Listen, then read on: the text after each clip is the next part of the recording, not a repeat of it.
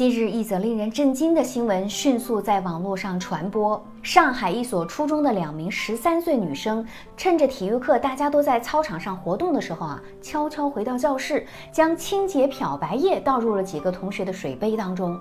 这些被投毒的学生喝下之后，很快出现了不适症状，包括呕吐、腹泻和呼吸急促等。事发之后呢，学校立即拨打了幺二零急救电话，将所有出现不适症状的学生送往医院救治。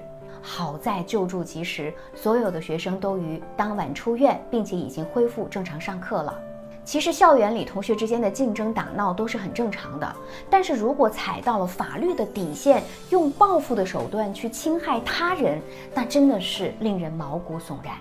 大家都在呼吁关注青春期的心理健康，其中呢有一堂非常重要的课，就是这个年龄段的孩子急需补上的挫折教育课。适当的挫折教育其实是孩子人生的必修课。那如果一个孩子在成长的路上，他只能接受快乐和成功，不能承受一点点痛苦和挫败，那问题是非常严重的。孩子只有在经历了心理上的痛苦、克制、忍耐，并且能够学会接受这些情绪，才能够使得人格健全的发展。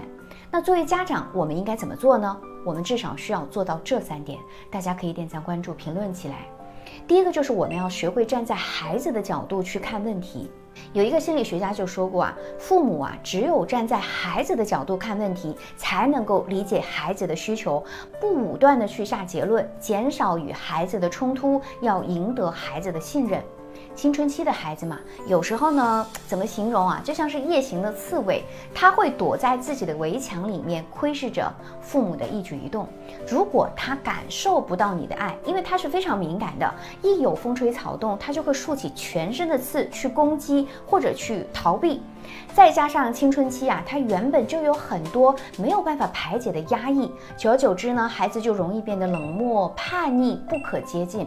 那些成为刺猬的孩子啊，其实内心是更加渴望被倾听和被看见、被认同、被肯定的。他们只是用外表的冷漠，想唤起父母的重视，从而呢拥有更多的安全感。第二个就是我们要学会认同和疏解孩子的情绪。当孩子遇到挫折的时候，作为父母啊，首先是要在情感上支持他们，而不是打击、否定。比如说，会说他们。多大点事儿啊，你就不能大度一点？哎呀，不就是批评你几句吗？你又能怎么样呢？这么小气，这么大个人了，动不动就掉眼泪，你也好意思啊？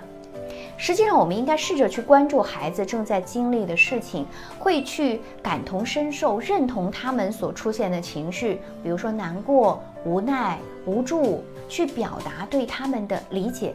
那也只有父母啊，给予孩子充足的爱意和理解，他们的内在才会获得更多的能量去面对挫折和失败。我们看到那些乐观豁达的孩子，其实并不一定是天生乐观，而是他们的父母是善于疏导孩子的情绪的。第三，我们一定要学会采用正确的方法批评孩子。